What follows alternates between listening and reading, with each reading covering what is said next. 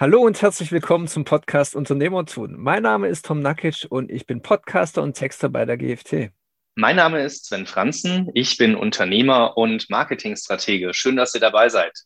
Ja, schön, dass ihr dabei seid. Wir haben heute ein weiteres Thema, das wir besprechen wollen. Und zwar, ich war ganz verwundert, dass es wir noch gar nicht angesprochen haben im Podcast tatsächlich, Unique Selling Proposition. Es ist ein wichtiges Thema für jedes Unternehmen und darum reden wir heute darüber.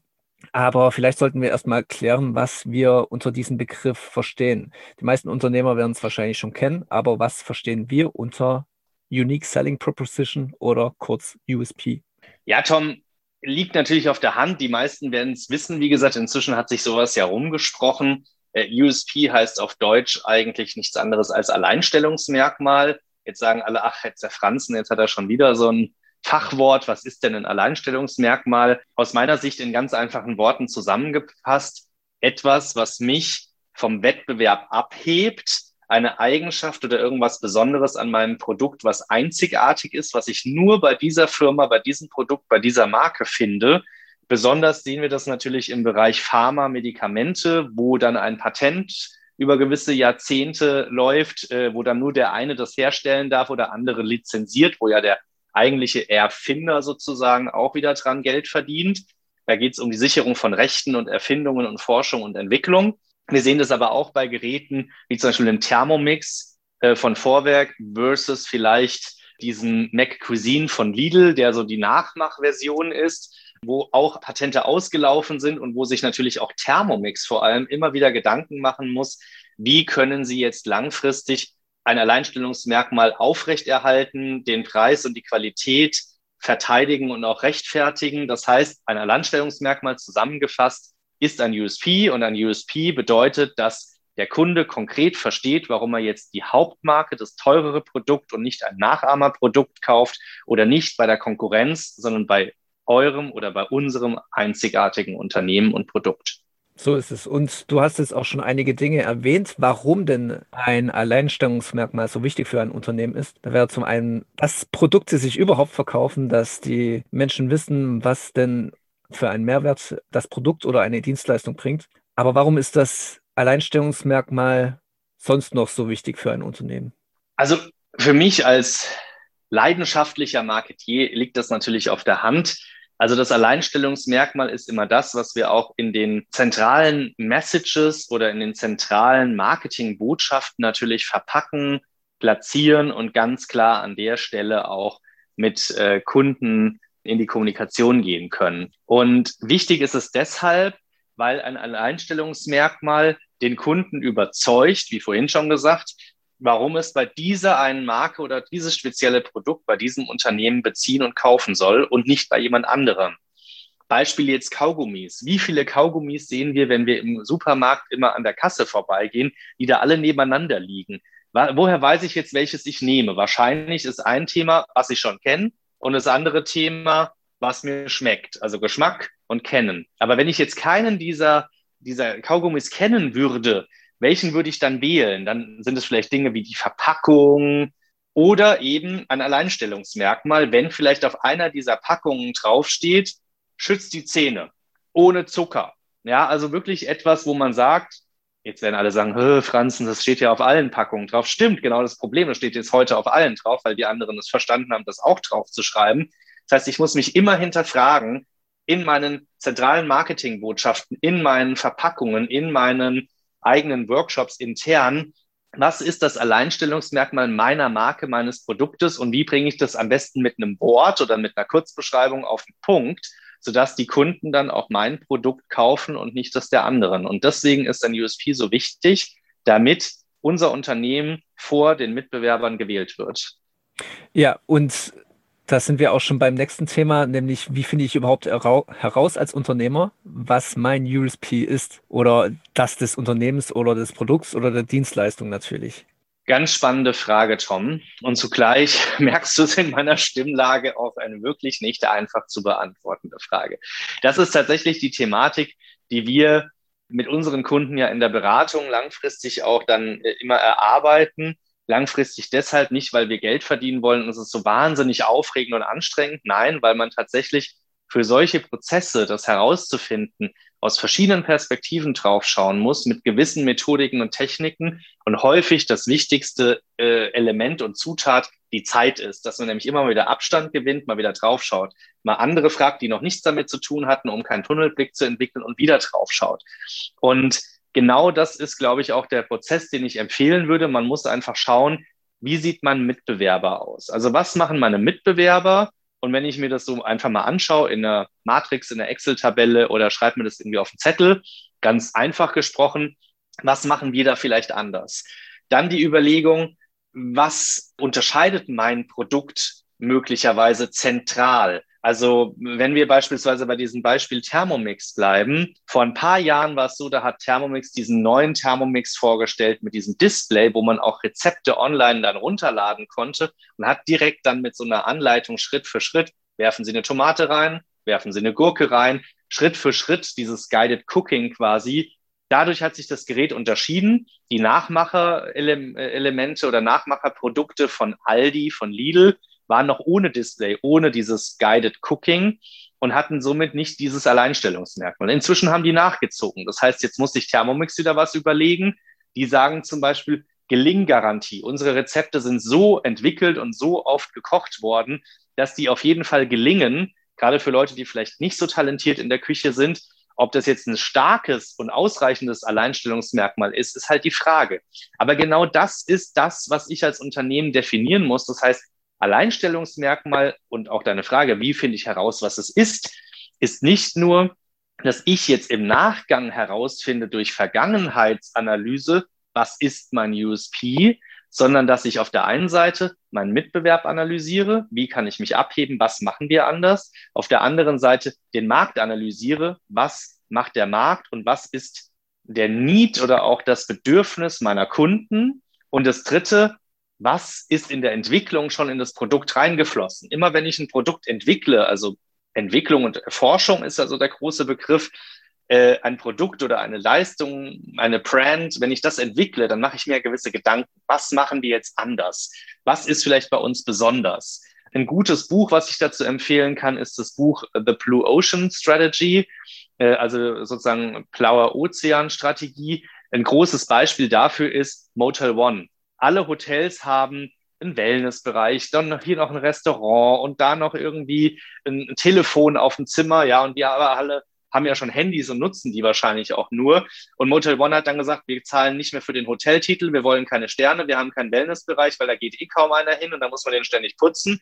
Und das Telefon auf dem Zimmer machen wir auch weg, das kostet nur Geld, braucht kein Mensch, weil die haben alle Handys. Das ist im Prinzip auch die Variante, wie man andersrum rangeht, dass man sagt, ich entwickle meinen USP durch die richtige Strategie, durch eine Produktentwicklung und durch Forschung anhand meiner Mitbewerber, meines Marktes und der Bedürfnisse der Kunden, was die wirklich brauchen und wollen. Vor allem, wie vorhin erwähnt, ein USP kann auch ganz schnell wieder kein USP werden, wenn jetzt zum Beispiel alle Kaugummi-Hersteller herausfinden, ja, ohne Zucker kommt gut an. Wenn das alle auf ihre Packung schreiben, dann ist es auch kein USP mehr. Und noch was, Tom. Ja. Es gibt momentan einen aktuellen Fall, auf den ich hinweisen möchte. Vielleicht kannst du den auch verlinken. Vielleicht gibt es da dann die ein oder anderen Links zu, die wir in den Shownotes verlinken können. Und zwar gibt es ja die ganz berühmte Werbung mit dieser Bett 1 Matratze. Und die hatten jetzt lange Jahre den USP und auch diese Werbebotschaft zentral, die bestgetestetste Matratze und haben sich dabei immer auf Stiftung Warentest bezogen. Und jetzt äh, habe ich mitbekommen, dass eben dieses bestgetestete Ergebnis nicht mehr der Fall ist. Das hat jetzt, glaube ich, ein anderer Hersteller, ich glaube Emma, gewonnen. Das heißt, den ihr USP ist jetzt, wie du eben auch erläutert hast, ist jetzt nach einer Zeit weggefallen, könnte man sagen. Jetzt mussten sie ihre ganzen Werbebotschaften umstellen und müssen da auch wieder sich überlegen, was ist denn jetzt der USP und wie können wir das gut sichtbar machen und hervorheben. Aus Marketing-Sicht natürlich sehr teuer, auch so eine Umstellung. Alle Werbungen müssen umgeschrieben werden. Und ja, USPs haben demnach also ein Verfalldatum, was früher oder später eben eintritt. Das stimmt. Vor allem ist das Verfalldatum auch immer abhängig von äußeren Faktoren. Der Markt ändert sich, die Bedürfnisse ändern sich, die Kunden denken anders, es kommt eine neue Kundengeneration. Corona hat alles geändert. Auf einmal sind Videotechnologie und Videocalls und Teams und Zoom total wichtig. Davor war das vielleicht noch nicht ganz so wichtig. Jetzt sind Konferenzräume weniger angesagt. Dafür sind Videocall-Systeme viel mehr angesagt. Also ich glaube, da ist halt Markt, Weltgeschehen, wir Menschen, wie wir ticken, unsere Generationen. All das sind entscheidende Kriterien, die ein USP eines Produktes und eines Unternehmens und der Marke auch mitbestimmen und mitentscheiden. Ja, aber es hilft ja alles nichts, selbst als Unternehmen zu wissen, was denn mein USP ist oder das entwickelt zu haben. Diese Alleinstellungsmerkmale müssen ja auch nach außen getragen werden. Wie kann ich denn diese USPs auch für andere gut sichtbar hervorheben? Das ist die Kür. Eigentlich gibt es eine ganz einfache Formel, aber so einfach ist es am Ende praktisch nicht die einfachste Formel ist zu wissen, was braucht mein Kunde und was ist sein größtes Problem, sein größtes Bedürfnis, beziehungsweise wo kann ich ihm am meisten helfen? Heißt also so ein bisschen so der Kittelbrennfaktor. Wo brennt dem der Kittel? Ja, und der will ja, dass es, dass der Kittel nicht mehr brennt, dass er verbrennt. Das heißt, er muss was dagegen tun. Und darauf setze ich an. Und das formuliere ich jetzt am besten in einem Wort, in zwei Wörtern, in drei Wörtern oder maximal in einem Satz je nach Branche, Produkt und Kommunikationsweise. Also beim Kaugummi-Verpackungshersteller oder bei der Kaugummi-Verpackung ist es eher ein Wort. Vielleicht bei irgendeinem Produkt und einer Landingpage oder Webseite kann es auch ein Satz sein. Aber das muss ich jetzt so kurz als möglich, und jetzt kommt der Knackpunkt, so verständlich als möglich für meinen Kunden kommunizieren. Und da liegt meist die Krux, dass die meisten Unternehmen von sich ausgehen, nicht vom Kunden denken und dann auch häufig mit ich sag mal so, Fachchinesisch und Fachsprache kommunizieren und dabei leider den Kunden so ein bisschen aus dem Blick verlieren, weil dadurch natürlich dieser USP dann so fachlich perfekt kommuniziert ist, aber der Kunde das vielleicht überhaupt nicht versteht. Ja, ich gebe da mal so ein Beispiel aus der Waschstraßenecke. Da ist so eins der USPs die sogenannte Textilwaschstraße, weil das halt bedeutet, dass es nicht so hart und abreibend für den Lack der Autos ist. Und jetzt gibt es ganz viele Waschstraßen, musst du mal drauf achten. Da steht dann immer Textilwaschstraße, bei uns aus Textil. Aber eigentlich ist der USP ja eine sanfte Behandlung, lackschonend, ja, und da wäre halt auch die Frage, ob man sowas nicht irgendwie schreiben könnte. Und das muss man halt ausprobieren. Manchmal auch mit A-B-Testing und muss halt gucken, A schreiben wir es so, B schreiben wir es so, C schreiben wir es so und das spielen wir parallel aus auf verschiedenen Kanälen oder eben hintereinander. Und dann gucken wir einfach, wo reagieren die Kunden am besten. Weil auch wenn wir ganz lange drüber nachdenken, am Ende müssen wir es im Markt aktiv testen, was der Kunde am besten versteht. Und das ist das Wichtigste, dass derjenige es versteht. Ja, dann sind wir auch schon bei der letzten Frage. Wenn ich eben erfolgreich dieses USP für andere außen darstelle und erfolgreich Werbung damit mache, läuft jetzt alles wie von alleine? Ja, da wird in mir das Marketing-Herz wach. Also natürlich nicht. Der USP ist wichtig, dass wir ihn haben. Sehr wichtig. Es ist auch gut, wenn wir wissen, was der USP ist und wie wir ihn formulieren und wo wir ihn wie unterbringen. Nur was natürlich jetzt anschlägt, sind mehrere Prozesse. Der eine Prozess ist, dass wir diesen USP noch weiter mit anderen Nutzenvorteilen kommunizieren müssen und uns dafür natürlich strategisch auch überlegen müssen, auf welchen Kanälen kommunizieren wir, wer sind unsere Kunden, wie kommunizieren wir mit denen, was für eine Art von Werbung und Bewerbung schalten wir.